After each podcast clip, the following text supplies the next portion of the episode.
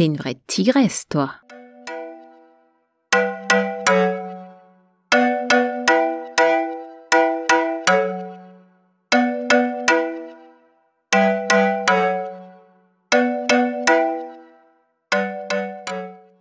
Bienvenue dans votre podcast La France dans le Noir. Je suis Rosa, votre host, et je suis accompagnée de ma partenaire de choc, Mandy.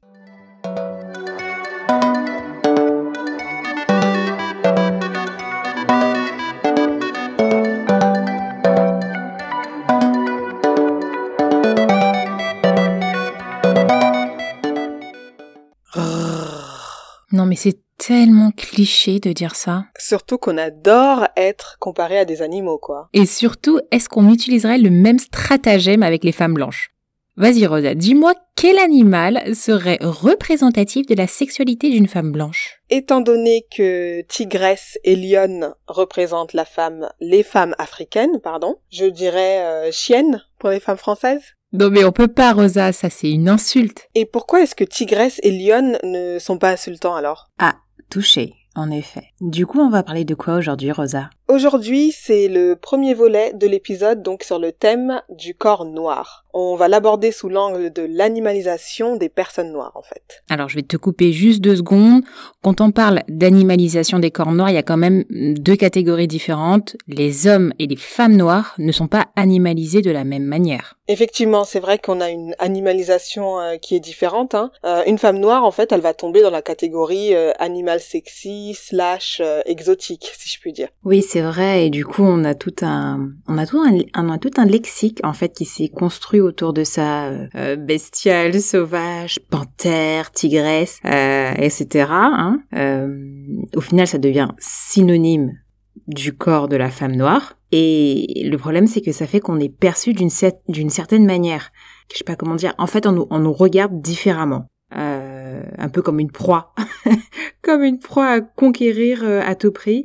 Euh, alors, je vais juste préciser à nos auditeurs qu'on va parler du corps des hommes noirs pour cet épisode et que du coup on abordera celui des femmes noires dans le second volet. Ce qu'il faut noter, et ça sera le leitmotiv de cet épisode je pense, c'est que le corps noir en fait c'est quelque chose qui est défini par le regard blanc. On parle ici d'un concept qui dénature, qui déshumanise et qui fige un imaginaire colonial vraiment teinté de racisme euh, sur les personnes noires. Hein. Donc on, va parler du corps noir en tant que, que concept, en tant qu'idée. Donc d'un concept, d'une idée, hein, en gros, Hein, on en arrive à une caractérisation euh, d'un groupe de personnes. C'est ça. Et pour citer euh, Pascal Blanchard qui a écrit un article très intéressant dans la revue euh, Africulture, je vous avais parlé de cette revue et bien sûr je vais mettre les liens en, bio. Juste une petite parenthèse, Pascal Blanchard est un historien français spécialiste du fait colonial, de l'histoire et des immigrations en France. Il est aussi chercheur au CNRS au sein du laboratoire Communication et Politique. Oui, merci de le préciser Mandy.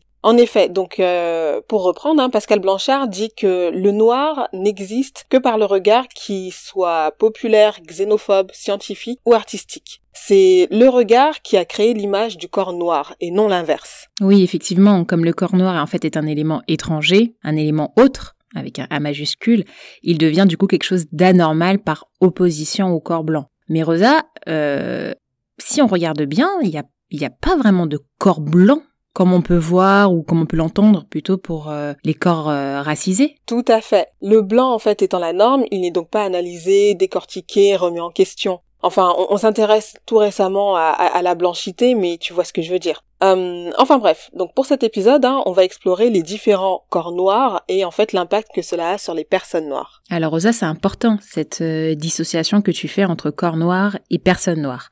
Je, pense qu'il faut insister sur cette différence parce qu'aujourd'hui, on souffre encore du fameux dicton, on en a parlé hein, dans l'épisode précédent, un noir égale dix noirs, euh, qui nous enlève du coup toute individualité et je dirais même toute identité propre. Oui, parce que comme je l'ai dit en fait au début, le corps noir c'est euh, en fait, c'est un corps qui est une idée, qui est un concept. C'est un corps qui est objectifié, qui est animalisé, exhibé, exotisé. Moqué, insulté, dénigré. Ah tiens, c'est marrant que tu dises ça. Euh, je vais rebondir sur le dernier euh, adjectif que tu as employé, dénigré. Euh, sais-tu que ce, ce terme péjoratif, en fait, tire sa racine du mot nègre? Est-ce que tu l'avais remarqué? Ah oui, oui. J'avais entendu la définition dans dans un épisode de Kif Taras. Et en fait, c'était expliqué que ça venait du latin, je crois, et euh, ça veut dire rendre nègre, euh, dans le sens euh, rendre négatif.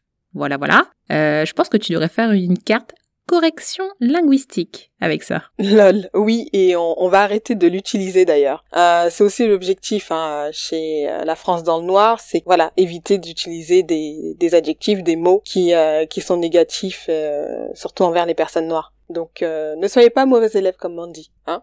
Enfin bref, donc l'épisode du jour, hein, vraiment, il va se, se, centrer sur ces différents corps noirs, les différentes facettes, et sur les stéréotypes qu'ils peuvent véhiculer sur les personnes noires. Hein. Allez, c'est parti.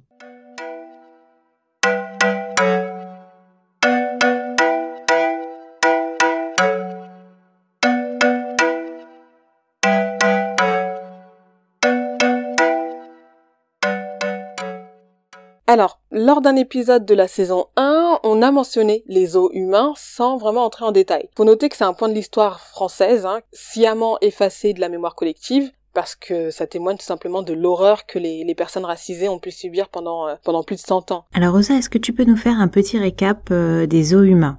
Comment est-ce que ça a commencé et euh, quel était l'intérêt en fait de mettre cela en place? Alors, en gros, ce qu'il faut comprendre, c'est euh, qu'en fait, il s'agit de la construction du sauvage. Euh, ici, on a une association directe du corps noir comme étant un corps euh, proche de la nature dans le sens primitif, c'est-à-dire euh, socialement inapte en fait. Donc, on a un, un, corps noir qui a une intelligence proche de celle d'un animal et surtout, c'est un corps qui a apprivoisé. Et donc, ce corps, si tu veux, il donne autorité à celui qui l'apprivoise, qui l'éduque et qui le civilise donc. Ce qui est important aussi à, noter ici, comme le, précise Turam dans, le documentaire Au cœur des, des eaux humains, c'est qu'il s'agit en fait d'une mise en scène. Euh, ces corps noirs, si tu veux, ils ont été amenés en Occident dans le but de montrer, prouver euh, des théories fumeuses, mais également euh, dans le but en fait de divertir les blancs. Donc ces personnes noires, elles ont été forcées de représenter le corps noir d'une certaine manière euh, afin en fait de rendre visible, si tu veux, les stéréotypes. Donc d'un point de vue euh, langagier, hein, on, a les affiches publicitaires des, jardins d'acclimatation. Ah bah voilà, t'as euh, acclimatation. c'est l'action d'acclimater et concrètement, ça c'est un vocable qu'on utilise pour parler des animaux en général. Exactement, Mandy. Hein. C'était pas un nom choisi au hasard. Il s'agissait vraiment, euh, enfin, d'éduquer les sauvages entre guillemets, mais il s'agissait surtout, pardon, de les mettre en scène dans des villages sauvages, voilà, où on pouvait voir une multitude de corps noirs euh, dénudés. Donc l'objectif, c'est le spectacle et aussi euh, la, légitimation de l'esclavage, si tu veux. parce que quand on voit des, des corps noirs nus sauvages, difformes, anormaux, cannibales, dénudés. Si tu veux, on stigmatise vraiment un groupe de personnes sur le caractère en fait de l'altérité. Donc euh, des, traits différents, une couleur de peau différente, une culture et une langue différentes qui se traduisent par euh, une infériorité naturelle car il s'agit en fait de personnes non blanches. Et, surtout en fait on crée l'identité des personnes noires en tant qu'êtres naturellement euh, violents, sauvages. Je vais reprendre ici les, les propos de Pascal Blanchard qui lors d'une interview a dit et je cite les visages en gros plan des personnages noirs, par exemple, insistent sur les stéréotypes raciaux et accentuent l'altérité en la rendant presque monstrueuse à l'image de l'affiche éditée par Gravier à l'occasion de l'exposition universelle de 1900. Donc là, il, se réfère à, une affiche publicitaire hein, de, de et il décrit l'affiche. Donc sur le Transvaal et l'Afrique sauvage, les blancs colons, à bord de leurs chariots tels des héros de western américains, sont encerclés par des guerriers zoulous prêts à les massacrer. Ici, l'Afrique sauvage n'est pas le pays, mais l'homme noir, l'indigène. Leur visage peint la violence qui est figurée, les armes en exergue annoncent le massacre à venir, en une mise en scène, tout le destin du blanc en Afrique est contextualisé. Et donc ici euh, aussi le sensationnel, l'exceptionnel, le nouveau fait vendre, toujours plus fort, toujours plus loin, toujours plus exotique, toujours plus sauvage. Le souci que ça provoque d'ailleurs, c'est qu'on ne distingue plus la, la fiction de la réalité, et c'est comme ça qu'on construit cette image du noir au final. Euh, D'ailleurs, je, je, pense qu'il n'a jamais été question de fiction pour les spectateurs. À aucun moment, euh, il n'a été précisé qu'il s'agissait en fait d'une représentation ou, euh, je sais pas, d'un spectacle par exemple. Tout à fait. Euh, il est aussi important en fait de noter que les os humains, euh, ils vont être le point de départ de beaucoup de stéréotypes qui jouent à l'encontre des personnes noires. Et ils vont donc en fait dessiner et légitimer ce racisme. Comme je l'ai dit, hein, on pouvait donc voir en fait des corps noirs exploités donc s'exprimer dans leur langue natale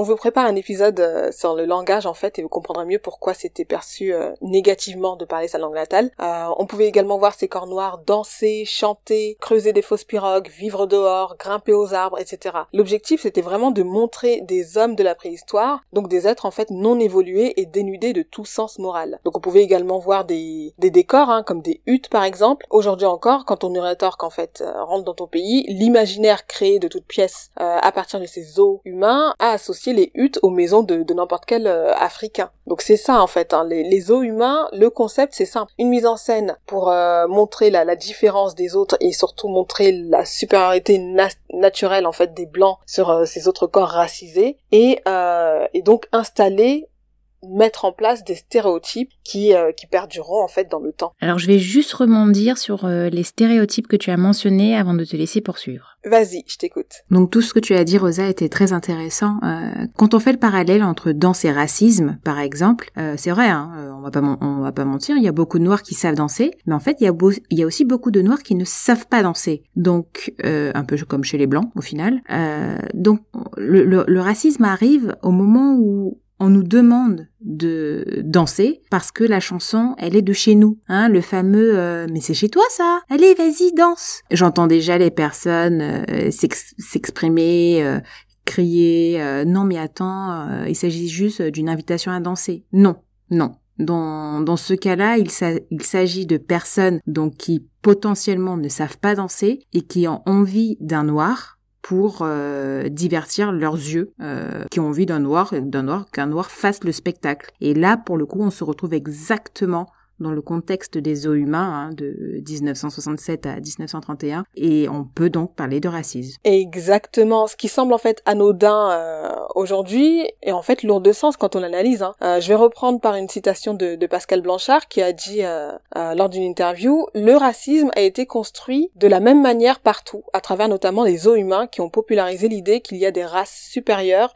et des races inférieures. Et c'est cette attirance pour l'autre, de l'étrange, euh, de l'extraordinaire en fait, qui va nous faire basculer tout simplement d'un corps sauvage à un corps, euh, à un corps cobaye. Un peu comme le corps de Saouché. Euh, je pense qu'on peut raconter son histoire un peu plus en détail maintenant. Donc, euh, plus connu sous le nom de la Vénus Autantote, a été acheté en tant qu'esclave par un impresario euh, en Afrique du Sud, euh, donc dans le but de l'exposer un peu partout en Europe. Donc, le but à cette époque, l'objectif était en fait de satisfaire la curiosité des Occidentaux concernant les peuples d'ailleurs, avec un A majuscule. donc, on est au début du 19e siècle. Sergi Bartman va servir à la fois de bête de foire, donc on va l'exposer dans les œufs humains pour son aspect physique et son fameux tablier autantote qui caractérise la particularité de ses parties génitales, mais également, elle va également servir de cobaye en fait euh, scientifique à sa mort puisqu'elle sera disséquée par le scientifique Cuvier, euh, français, pour prouver une fois de plus la suprématie blanche, on va comprendre par là que euh, son cerveau est plus petit que le cerveau des personnes blanches, et en la présentant comme le chaînon manquant entre l'homme et le singe. C'est ça. Euh, je vais conclure sur ces dernières paroles de Pascal Blanchard. Donc aujourd'hui, c'est vrai qu'on on, se réfère beaucoup à ses, travaux. Hein. il a écrit des livres, il a fait des documentaires, etc. C'est vraiment intéressant. Donc n'hésitez pas à aller voir. Bien sûr, on va mettre les liens en bio. Donc, euh, lors d'un documentaire, justement, Pascal Blanchard a dit On a déjà fabriqué le cerveau du colonisateur avant même qu'il aille aux colonies. L'histoire coloniale, le discours colonial, la pensée coloniale ne se fabriquait pas en arrivant aux colonies, elle était préexistante de l'arrivée aux colonies. On arrivait déjà avec une grille de lecture parce que cette grille de lecture, on l'avait peut-être eu enfant au jardin d'acclimatation de Paris ou à l'exposition universelle ou à l'exposition coloniale. C'est ça que ça fabrique, une écriture du monde et personne ne se pose la question que c'est faux. Donc euh, une fois de plus, c'est vraiment cette manipulation narrative et visuelle qui décide, euh, qui dessine pardon l'identité du noir. Euh, les affiches publicitaires hein, des eaux humains, faut savoir qu'elles ont utilisé un, un, lexique, des images, des codes vraiment visant à attirer le public. Donc là, on parle de nudité, de la nature, de bêtes sauvages, de tam-tam, de corps musclés, etc.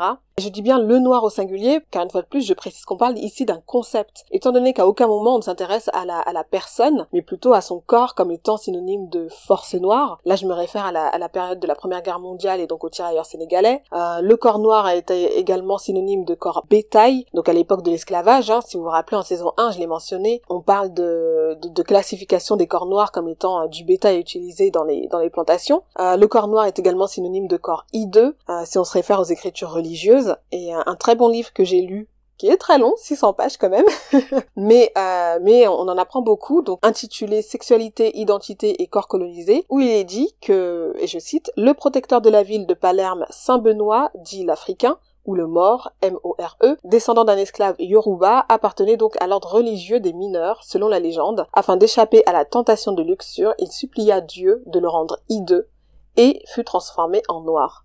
Euh, le corps noir a également été synonyme de corps interdit, corps sexualisé et corps bestial. Une fois de plus, dans, dans ce même livre, hein, on dit au lendemain de la Grande Guerre, le regard occidentalisé surérotise les peuples afro-antillais, sud-américains ou africains-américains. Adossé à une triple dimension, il construit une sexualité du mépris pour la bestialité supposée du noir, projette sur ce corps l'érotisme qui lui est associé.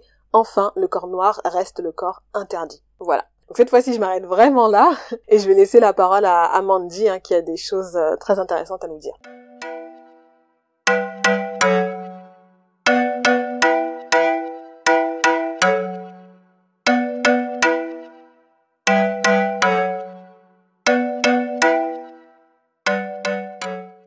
Alors aujourd'hui, dans la chronique de Mandy, on va parler, on va parler de décolonisation, tiens. C'est original. Hein. Lors d'un échange avec un ami, il m'a dit Notre histoire, en tant que Guyanais, n'est pas la même que celle des immigrés africains de France. Notre histoire est celle de la colonisation et nous devons donc nous décoloniser. Et je suis d'accord avec cette phrase. Si, et uniquement si, on commence l'histoire de l'homme noir dans les Amériques en 1500, c'est-à-dire il y a 500 ans. D'ailleurs, à ce propos, j'ai même dit à Rosa en rigolant que, en fait, la différence principale entre elle et moi est que son, son ancêtre avait réussi à ne pas se faire attraper par un esclavagiste il y a 500 ans. Ou, à la limite, que les ancêtres de Rosa avaient balancé les miens.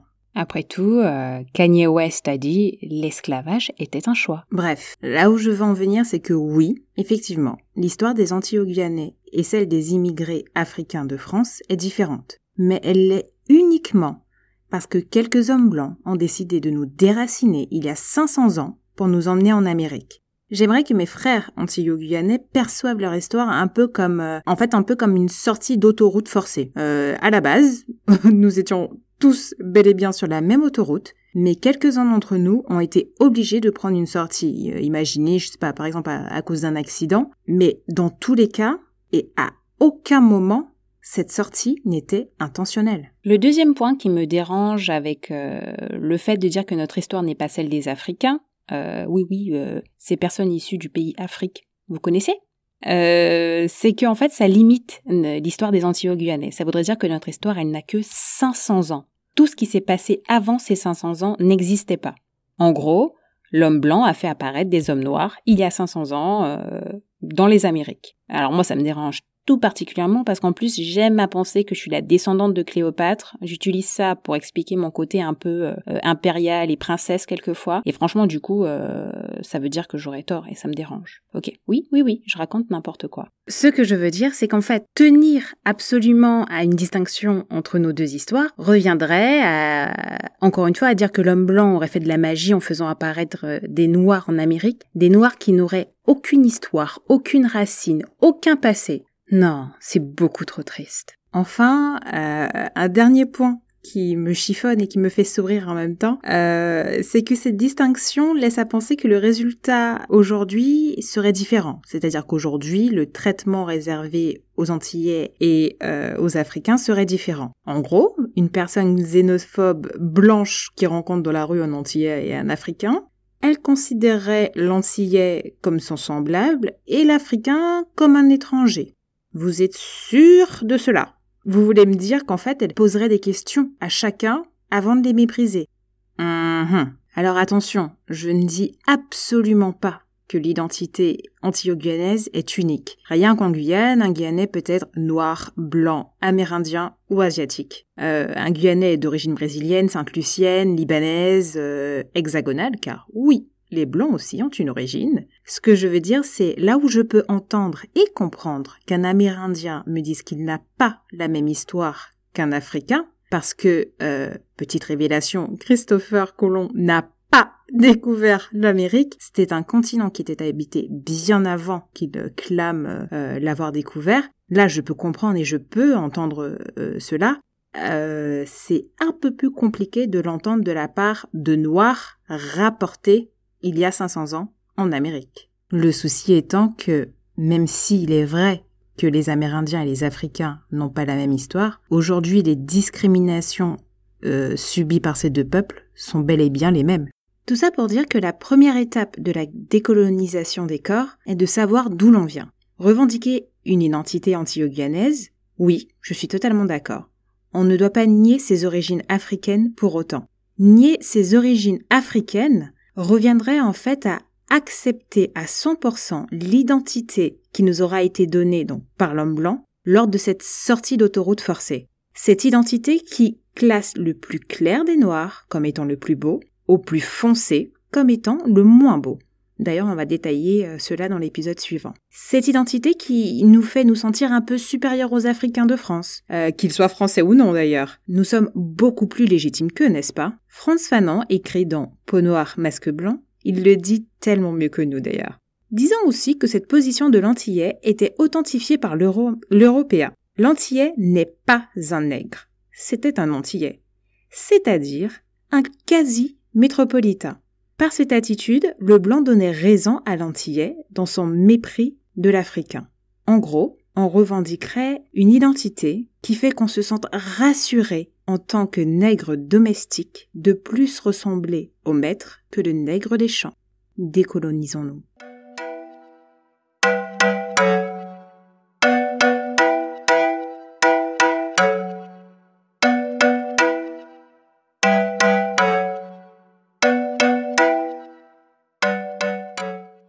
Alors Rosa, on a remonté le temps en abordant le, sujet des eaux humains, hein. mais dans le présent, quel impact cela a sur nous Alors aujourd'hui, on se concentre hein, sur les corps masculins comme on l'a dit euh, au début de l'épisode, et donc pour les hommes, en fait, l'effet de peur qu'ils suscitent mène à un système judiciaire en fait à deux vitesses. Contrôle aux faciès, peine plus lourde, meurtre par la police. On, parle ici d'une rhétorique bien ficelée démontrant que le corps noir est d'une puissance incompatible et peut donc subir tout et n'importe quoi. Hein. C'est pour ça qu'on voit un usage de la force euh, excessif, un, usage de la force qui est nécessaire selon les blancs, car le corps d'un seul homme noir vaudrait celui de plusieurs hommes blancs. Euh, les sportifs, les boxeurs, cette hypersexualité masculine qui est vraiment vue euh, comme étant un danger pour la fragile femme blanche, hein, euh, Fanon en parle et il y a beaucoup d'écrits là-dessus, sont vraiment en fait des éléments essentiels à cette construction identitaire de l'homme noir comme étant un homme super fort. Donc, euh, une fois de plus, il subit une forme de violence euh, incomparable aux autres. C'est triste à dire, mais c'est ce qu'on peut voir à travers des nombreuses et nombreuses vidéos euh, d'hommes noirs abattus aux mains de, de la police, que ce soit en France ou aux États-Unis. Je sais pas, on a un peu le sentiment que ces scènes se, se, se répètent. un homme noir, calme, obéissant aux ordres qu'on lui donne, et par opposition, pour le coup, on a un homme blanc, hors de contrôle, usant excessivement de la force. Oui, et le langage aussi est répétitif. Tu le remarques, hein, ils disent tout le temps j'ai eu peur pour ma vie. Tous ces policiers qui euh, qui tuent euh, sans aucun scrupule. On a vraiment ici une ambivalence entre ce qui est dit et ce qui est montré à travers les images. Parce que d'un côté, on a un discours victimaire et de l'autre, on a une attitude de colon qui se donne le droit de vie ou de mort sur un corps noir finalement. C'est exactement ça. On regarde, mais on ne voit pas en fait. On ne voit pas l'homme ou la femme noire mais on voit cette image créée de toutes pièces, celle du sauvage, incontrôlable, euh, bah, prêt à, attaquer à tout moment. Exactement. Et d'ailleurs, pour en revenir aux vidéos, j'aimerais aborder la thématique du murder porn ou ce qu'on appelle la, pornographie nécrophile. Alors juste pour remettre en contexte, hein, on ne parle pas de plaisir sexuel ici, bien que cela existe, mais plutôt de la nécessité ou pas de regarder ces images violentes de personnes noires tuées par la police. Et on ne parle pas non plus de la loi qui souhaite euh, empêcher que les témoins diffusent les vidéos. Hein. Personnellement, je suis contre cette mesure car on se rend bien compte au final que ces vidéos, elles sont essentielles en fait pour obtenir ne serait-ce qu'un semblant de justice. Comme il a été mentionné euh, dans un article du magazine Les Inrecuptibles écrit en juin dernier, il y avait une interview d'André Guinter qui est spécialiste de l'histoire de la photographie et, qui a dit justement à propos de la circulation des, des images, je cite, quand Christophe Castaner dit Je crois en la justice des tribunaux, pas en celle de Twitter, D'accord, mais si la justice des tribunaux s'était exercée correctement, nous n'aurions pas besoin de la justice de Twitter. S'il y a une manifestation des réseaux sociaux, c'est justement parce que la justice et les médias n'ont pas fait leur travail. Sinon, nous n'aurions pas besoin de Twitter pour faire rappel à, l'opinion publique. Et ce phénomène est bien la preuve que les institutions sont défaillantes. Euh, moi, j'aimerais revenir en fait un instant sur le, le murder porn, hein, car le spécialiste, en fait, il a mentionné quelque chose de très intéressant dans cet article, qui montre qu'il y a vraiment une part de plaisir chez les blancs. Alors je précise, je parle des blancs racistes à l'esprit, colons d'accord, colonisateur, de, de, voir ces images. Euh, donc le spécialiste dit dans l'article, James Baldwin a donné une saisissante description de cette construction d'une subjectivité blanche. Dans sa nouvelle, Face à l'homme blanc, un petit garçon blanc est amené par ses parents à un lynchage. Il voit un corps battu, brûlé, émasculé, déchiqueté en pièces. Et il voit aussi l'effervescence collective que suscite la scène. À ce moment, Jesse aima son père comme jamais, il sentit qu'il lui avait fait subir une difficile épreuve, qu'il lui avait révélé un grand secret qui serait pour toujours la clé de son existence. La clé de son existence en tant que blanc. C'est par ce spectacle, au cours de ce spectacle et sa répétition, que le blanc devient blanc. Bien plus tard devenu assistant shérif alors qu'il n'arrive pas à avoir une érection, c'est le souvenir retrouvé de ce moment qui lui permet de bander à nouveau. Et même à ses yeux de retrouver sa virilité perdue, de faire à sa femme l'amour comme un nègre, tout comme un nègre. Baldwin le rappelle, ordre racial, masculinité blanche, spectacle de la mort, du noir sont liés. Voilà. En fait, Rosa, je me rends compte qu'il y a un double impact euh, en fonction de qui regarde ces images. D'une part, on a la domination et l'asservissement, hein, avec donc avec les corps noirs menottés au sol, attaqués de toutes parts alors qu'ils sont immobiles. Euh, ils ne peuvent pas bouger. Euh, on, a, un peu l'impression qu'il y a un spectacle qui se déroule euh, sous les yeux des spectateurs. Mais de l'autre côté, on a aussi une forme de résistance et de lutte par le fait de montrer ces images au grand public et donc de prouver qu'il y a bien un racisme d'État sévissant sur les corps noirs. Mhm, tout à fait. Et bien évidemment, je ne peux m'empêcher de, de mentionner Fanon et son livre Peau noire, masque blanc. Il dit une chose très intéressante. Il dit que le noir est dépossédé de son image toute cette politique identitaire et donc cette construction en fait du personnage noir dans la société blanche, c'est vraiment ce qui a mené à, toutes les formes de discrimination qu'on connaît aujourd'hui. Hein. Euh, mais cependant, comme tu, tu l'as si bien dit en fait, Mandy, la, la, circulation de ces images, elle nous permet en fait de mener un combat pour obtenir euh, un minimum de justice. Et, et c'est pas toujours le cas d'ailleurs. Euh, mais en revanche, elles ont quand même, elles ont quand même un impact sur les générations d'aujourd'hui. Et, là, je me référais à, un commentaire qu'a fait une de nos auditrices, hein, avec qui j'ai eu l'occasion de discuter sur Instagram. Euh, elle m'a parlé du traumatisme épigénétique euh, sur la génération des afro-descendants. Ah oui, d'ailleurs, j'en profite pour remercier nos auditeurs, auditrices, hein, car euh, c'est vrai qu'ils n'hésitent pas à nous faire des recommandations et on adore. Franchement, on apprécie énormément, ça nous enrichit beaucoup, ça enrichit ce podcast, donc euh, n'hésitez pas à le faire. Oui, on apprécie énormément, même si ça veut dire qu'on doit lire beaucoup plus de livres et regarder euh, encore des documentaires, mais, euh, c'est du travail qui, qui nous intéresse et merci, merci de, de nous faire part de, de, de vos ressources en fait. Hum, donc j'ai fait quelques recherches sur, sur le traumatisme épigénétique et sur la génération des afrodescendants. Donc sur le site de l'UNESCO, hein, on, a euh, une, définition, une précision de, cette génération d'afrodescendants. Euh, donc il est dit que cette décennie a pour objectif principal de renforcer les actions et mesures garantissant le plein exercice des droits économiques, sociaux, culturels, civils et politiques des personnes d'ascendance africaine et leur pleine et égale participation dans la société. Sous le thème Reconnaissance, justice et développement, cette décennie offre un cadre opérationnel pour encourager les États à éradiquer les injustices sociales héritées de l'histoire et à lutter contre le racisme, les préjugés et les discriminations raciales dont les personnes d'ascendance africaine sont encore victimes. Oui, alors on peut clairement se demander si le travail a commencé avec tout ce qui se passe en France en ce moment. Hein. Je te jure, franchement, on a l'impression que le travail n'a pas commencé. Et pourtant, cette initiative hein, de, de l'UNESCO des Nations Unies, euh, elle a eu lieu il y a déjà euh, quelques années. Hein.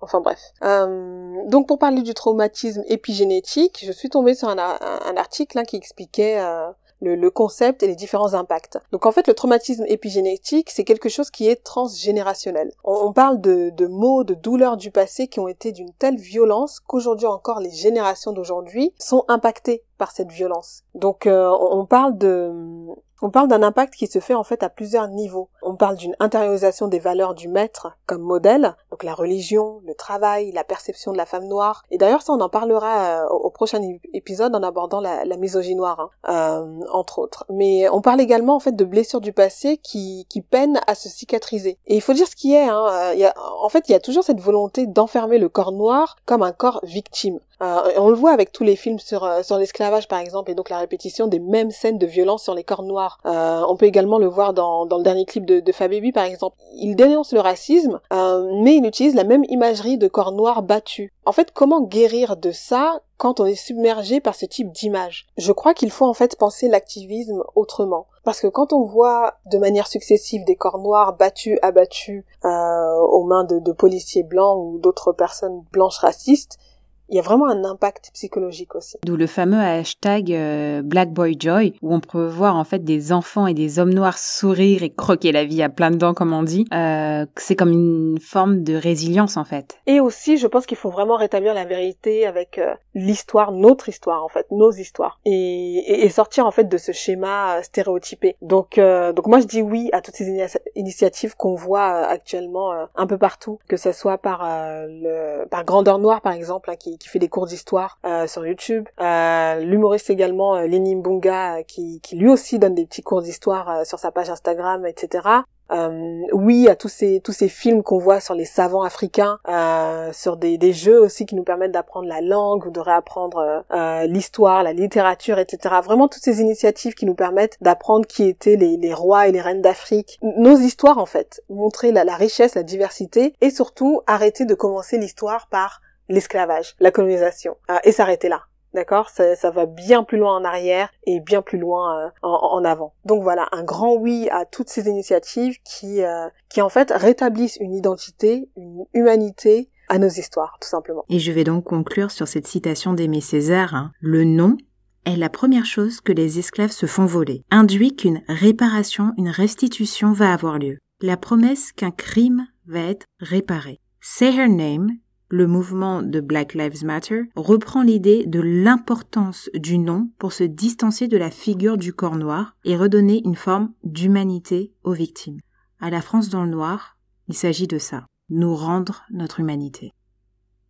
Alors l'anecdote du jour est une euh, vidéo euh, WhatsApp envoyée par mon père. Euh, on les aime, hein, les vidéos envoyées par nos parents. mais celle-ci m'a particulièrement touchée parce qu'en fait, il s'agit d'un homme alors, je suppose d'un homme blanc, car les mains sont blanches dans la vidéo. Il achète un, il offre donc pour Noël un jeu euh, d'éveil euh, à son fils, son fils ou sa fille. Et euh, donc je crois que sur la vidéo, il écrit B comme banane, et c'est un petit enfant blanc qui dit ça. Et le petit enfant noir, il dit quoi? S comme singe. Je vous entends, hein. Je, je, vous entends, chers auditeurs. Je vous ai entendu dire singe parce que vous saviez. vous saviez quelle aurait été, quelle aurait été la lettre en fait associée à, cette, à ce petit enfant noir. Elle fait du bien, cette vidéo. Elle fait du bien pourquoi?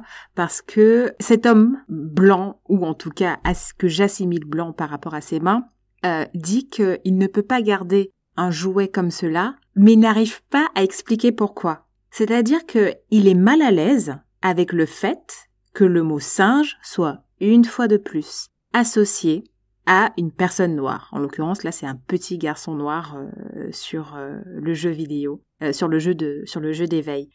Et ça fait du bien parce que ça veut dire que le malaise est de plus en plus palpable et que les gens se rendent bien compte que ce n'est pas normal. Et même s'ils n'arrivent pas à l'expliquer, cette vidéo, moi, elle m'a donné de l'espoir.